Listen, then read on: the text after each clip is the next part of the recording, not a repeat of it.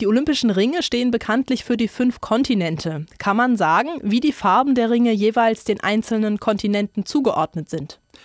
Ja, als ich die Frage gesehen habe, da fiel mir spontan ein, dass mir das als Kind mal jemand erklärt hat und ich das damals total einleuchtend fand. Die Erklärung lautete, ja klar, sind die Farben bestimmten Kontinenten zugeordnet. Der schwarze Ring steht für Afrika, der rote Ring steht für Amerika, weil da leben ja die Rothäute, also die Indianer.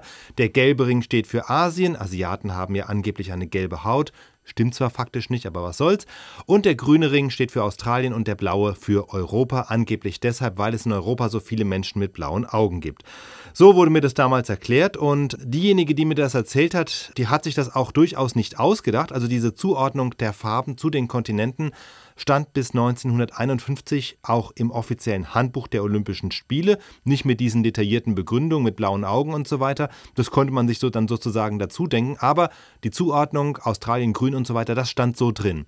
Wenn das allerdings jetzt wirklich die Erklärung wäre, kann man ja sagen, dann hätte er vermutlich ja schon längst eine breite Diskussion einsetzen müssen, ob diese Farben noch zeitgemäß sind, denn diese Erklärungen, die strotzen ja nur so von rassistischen Klischees, ja, rote Indianer, gelbe Asiaten, schwarzes Afrika, blauäugige Europäer und so weiter. Kann man denn sagen, wer diese Farbzuordnung ins Olympische Handbuch aufgenommen hat? Nee, also das kann man nicht sagen. Man hat einfach 1951 gesehen, das steht da ja drin und hat mal, mal nachgeschaut, wie kam das da rein und das ist relativ unklar, denn als das Symbol der Olympischen Ringe vor 100 Jahren erfunden wurde, da war von diesen Kontinentzuordnungen noch gar keine Rede. Also die Idee zu den Ringen, die hatte der Begründer der modernen Olympischen Spiele, Pierre de Coubertin. Er hat zwar schon gesagt, die Ringe stehen für die fünf Kontinente, also man hat ja damals die Antarktis als sechsten noch nicht dazugezählt, aber er hat auch die Farben der Ringe festgelegt, also was für Farben das sein soll, aber er hat nie gesagt, diese oder jene Farbe steht für diesen oder jenen Kontinent. Seine Idee war eine ganz andere.